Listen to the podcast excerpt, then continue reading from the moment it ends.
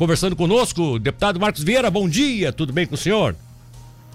Bom dia, Milton Alves. Eh, bom dia igualmente para todas as senhoras, seus ouvintes eh, da Rádio Cidade, eh, da nossa querida cidade de Tubarão, né, que hoje eh, comemora o dia da sua padroeira, da mesma forma como Jaguaruni você citou, meu. Exato. Eu estou em Florianópolis, até porque daqui a pouco eu já me dirijo para a Assembleia para presidir a Comissão de Finanças e Tributação, da qual eu sou o presidente, Sim. onde haveremos de tratar eh, de inúmeros projetos de lei, de interesse do governo, de interesse dos parlamentares, eh, também de interesse de outros poderes. Eh, mas, principalmente, nós temos as sessões também às terças, às quartas e às quintas-feiras. Né? É. Amanhã é que é dia eh, de nós percorrermos diversos municípios, iniciarmos roteiro para visitar eh, eh, os vereadores, prefeitos, prefeitos, lideranças sindicais, empresariais, né, e verificar quais as demandas. Isso nós estamos fazendo eh, semanalmente. Um pouco mais de 20 dias, nós fizemos um roteiro aí no sul do estado, onde nós tivemos na cidade de Orleans, em Nova Veneza, enfim, em diversas cidades. Tem sido constante as nossas visitas né, em cada um dos nossos municípios de Santa Catarina. Eh, e hoje não foge a regra, os deputados trabalham nesse sentido. Mas estou à sua disposição, meu deputado, começamos um pouco sobre aquilo que você desejar. Bom, primeiro eu acho que, até porque o senhor sempre foi um defensor de um túnel que pudesse servir como ligação é, entre o Planalto e o litoral, que nós não temos esse tipo de ligação é, no estado, né? Nós temos só o, o, aqueles que são, é, no caso, em cima do solo, né? As serras que transpõem o sistema, tanto lá na região da, do Alto Vale do Itajaí, quanto aqui na região da Grande Florianópolis, e aqui no sul nós temos duas ligações que são inclusive icônicas pela beleza, pela, pelo paredão que sobe. Uma delas é no Corvo Branco, e você sempre defendeu que ali tivesse um túnel, que ali é um, é um corte menor, a parte superior, após o corte é lá em cima, ela é um pouco mais baixa, ou seja, ela facilitaria esse tipo de, de obra de engenharia, né? É, o senhor acha que com aquela iniciativa do governador do dia da última semana do mês passado de firmar aquele contrato para pavimentação da rodovia até o pé da serra e depois na parte superior, facilita a abertura, deputado, desse tão sonhado túnel que transporia aquela parte da Serra Geral? Ô, ô Milton, vamos lá. É, vamos separar as coisas. Sim. É, o governador praticou um ato extremamente importante e necessário. Sim. A pavimentação da Serra do Povo Branco realmente há necessidade.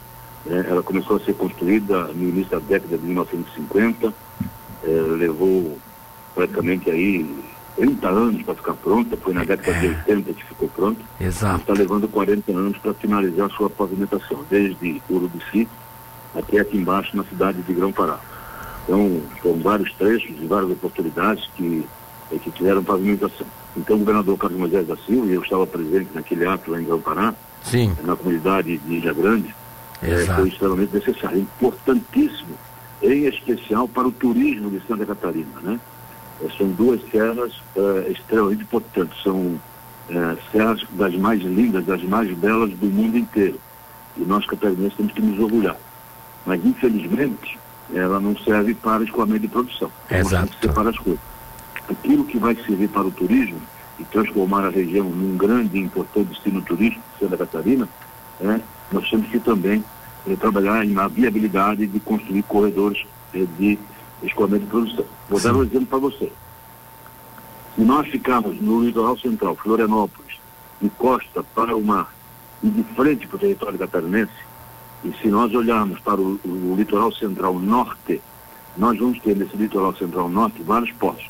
Porto de Itajaí, Porto de Navegantes, Porto São Francisco do Sul, o Porto de Itapuá, Isso. e agora está se criando mais um porto, que é o Porto na Baía de Baritão.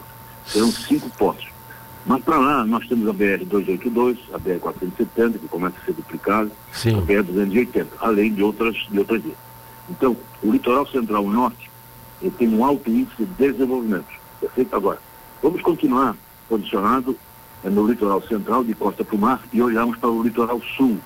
O que é nós vamos encontrar? Nós vamos encontrar o Porto de Mituba, Exato. nós vamos encontrar o Porto Pesqueiro de Laguna, que é pequeno, mas é um porto. Tá bem. Agora, como é que se chega ah, ah, ah, em, em Bituba para fazer exportação? Via BR-282. Não existe outra forma. É. Então, por quê?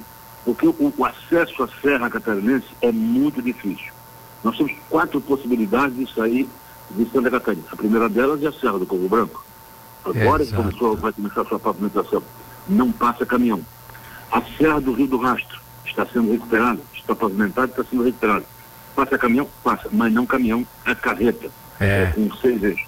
Agora nós temos em seguida, e essa dá acesso, a Serra do Corvo Branco dá acesso ao Urubici e a Serra da, da, do, do Rio do Rastro dá acesso a Bom Jardim da Serra. Região lindíssima, maravilhosa, apropriada para o turismo. Agora, vamos lá. É, Timbé do Sul, é, que vai dar em São José dos Ausentes, aí já é no Rio Grande do Sul. Está sim. sendo finalizada a pavimentação é, da Serra da Rocinha. Ali sim é, vai haver possibilidade é, de carretas. Só que ah, é, essas carretas vão sair do território gaúcho e adentrar Santa Catarina, ou sair de Santa Catarina e adentrar no território gaúcho.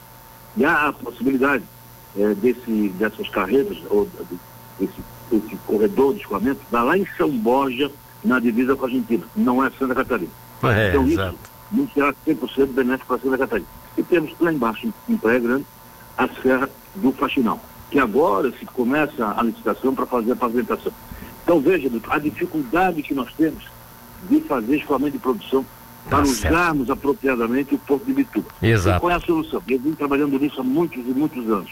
É a construção do túnel na Serra do Corvo Branco, fazendo com que o agronegócio da Catarina, que é fortíssimo, é um dos, dos melhores e mais importantes do Brasil, né, possa também aproveitar o porto de Imbituba, que é um porto extraordinário, é, que tem um calado muito grande e que ele tem condições de receber os maiores navios do mundo. Isso, mas, isso. não está sendo utilizado Exato. como deveria ser. É os então, transparaminhos, né? Os grandes transparaminhos, né? Passa né? por Chapecó, por Joaçaba, por Campos Novos, e vem na região de Lages e dali de Lages passa é, ah, por oh. é, é, Painel, Urubici, pega o túnel e vai ser em Grão Pará. E de Grão Pará ele vai seguir para o Porto de Bitu. Tá, o, então, deputado, bem, o deputado... De desenvolvimento que nós podemos dar no subestado a construção desse túnel. Deputado, eu não sei se o senhor não está a par se o senhor não acompanhou, até se o senhor acompanhou, desculpa, eu vou, vou atrapalhar a sua colocação fazendo, dizendo algo que você já sabe. Mas eu, eu tive a oportunidade de entrevistar aqui essa semana passada o responsável pela ferrovia Tereza Cristina, que entrou nesse, que viu com bons olhos esse pacote que o governo federal está lançando de expansão da malha ferroviária aqui em todo o Brasil e, consequentemente, agora para o sul do Brasil, para Santa Catarina. E a, a, a ferrovia Tereza Cristina, que faz parte de uma, de uma grande holding de, de ferrovia ferrovias na América Latina tem interesse nessa expansão. Sabe qual é a saída deles do grande projeto de ligação da, daquela rodo, da ferrovia que seria é, atendida pelo Porto de Ibituba? É um túnel, sabe aonde? Na Serra do Corvo Branco. O mesmo túnel que poderia servir para transporte rodoviário seria também um túnel para transporte ferroviário, que é uma ligação da ferrovia é, serrana, daquela região de Lages, com a região sul, aqui, onde nós temos toda a malha é, já, já, já posta aí, funcionando, inclusive a malha ferroviária, né? Essa informação eu posso lhe passar, porque foi o próprio Benoni Schmitz Filho que disse aqui no nosso microfone semana passada de que esse é o grande sonho, é o grande projeto, é, é o mais viável para eles desenvolver essa ligação oeste-litoral via Serra do Corvo Branco. Não tenho dúvida, Milton. Uma coisa não invalida a outra. Exatamente. Uma Exatamente. Coisa completa a outra. É. Com certeza absoluta, não tenho dúvida nenhuma, né? É, o, nós, nós também temos que continuar sonhando é, com a Ferrovia do Frango, é, que sai lá de Denise Cerqueira, vem a São Miguel do Oeste, São Miguel do Oeste vem para o litoral. Né? Hoje, qual é a dificuldade dessa rodovia? É, é igual a caminhão de, de, que transporta combustível. Ele sai da distribuidora carregada e volta vazio. Exato. E hoje, se utiliza essa ferrovia, ela vem com os vagões cheios é, de produtos é, do agronegócio, é, descarregam no porto, mas infelizmente ainda vo vão voltar vazios, encarecendo é, muito o, o, o, transporte. O deputado, o... o... túnel, o túnel não atrapalha é, os escoamento da, da da construção da, da, da, da ferrovia. Né? Uma coisa completa a outra, é extremamente importante. Exatamente. O é. custo disso não é alto. Você veja que é, no anel viário de, da Grande Florianópolis está sendo construído, nós temos lá é, quatro túneis duplos, né? É, que se colocar um no, na frente do outro, nós vamos ter aí cerca de 8 quilômetros é, de túnel, a um Sim. custo de aproximadamente 2 bilhões de reais. Se nós imaginarmos isso na Serra do Corvo Branco, é igual nós vamos ter aí dois túneis uh, uh, duplos de cerca de 4 quilômetros, 4 quilômetros e meio cada um. Então, o custo da construção de um túnel duplo dessa na Serra do Branco vai passar aí pouco mais de 2 bilhões de reais. Mas, evidentemente, os recursos para fazer a infraestrutura eh, de acesso saindo de Lages eh, até o Urubici e de Grão-Pará até o porto de Imbitu. Então, é algo de extraordinário. E nós vamos dar um, um upgrade no desenvolvimento né, de, de, de, eh, de todo o sul do estado. Eu vou dar um exemplo para você é, de quanto é necessário nós adotarmos o sul do estado dessa infraestrutura. Eu vou dar um, um exemplo muito bom. Parte da indústria metal-mecânica é, pesada de Minas Gerais é, importa aço da China. Olha. Um navio, um navio que vem da China, carregado de aço, tá? É, que para no porto de Bituba, e esse aço tem que ser transportado para Minas Gerais, são necessárias 3 mil carretas. Olha 3 só. 3 mil carretas. Agora, veja o que é necessário nós temos de posto de gasolina, posto de combustível, eh, bares, restaurantes, lojas, pousadas, toda uma infraestrutura ao redor eh, dos postos e ao longo das rodovias. Então, isso para nós é extremamente importante. Eh, nós continuarmos eh, nesse diapasão de querer construir o, o, o túnel na Serra do Colombo. Até porque o governador Carlos Moisés da Silva e o secretário Tiago Vieira já estão convencidos da necessidade. Tá então, de verdade, o que eu estou dizendo é que o, é que o, o, o, governador Carlos Moisés da Silva, ainda em Grão-Pará, no seu discurso, ele disse peremptoriamente e que estão autorizando a Secretaria de Estado eh, da Infraestrutura eh, para fazer edital de licitação e, e contratar a empresa para fazer um projeto de engenharia. Gente, o, o, deputado, nós estamos com o tempo agora já esgotando e eu não posso deixar de saber do senhor, que eu acho que é uma posição ainda de preocupação, né? Não tem nada concreto, mas é de preocupação e que foi um dos temas da nossa pauta aqui programada pela produção. Para nós fechar a entrevista, eu gostaria que o senhor respondesse sobre isso. Preocupa mesmo essa possibilidade de daqui a pouco nós rompermos com esse limite prudencial com, de gastos do pessoal, com esse reajuste que foi dado aos professores, apesar de que eles merecem, sem dúvida alguma, mas isso pode prejudicar o fechamento das contas do governo? Governo, na sua opinião? Evidentemente que sim, né? É, é claro que tudo tem que ser dosado. É, tem que ser feito de acordo. É, a, a, o limite prudencial ele baixou bastante em razão do aumento da receita do Estado. Sim. Né? Agora, é, se começar a dar aumento, é, é, a, assim, no linguajar bem por alavanter, evidentemente que vai estourar as contas e o Estado vai passar a ter problema. E aí qual é a saída? A saída é fazer com que faça-se um planejamento de concessão de reajuste salarial para os próximos cinco anos, também prevendo um acréscimo ou não da receita. É fazer tudo isso de forma paralela.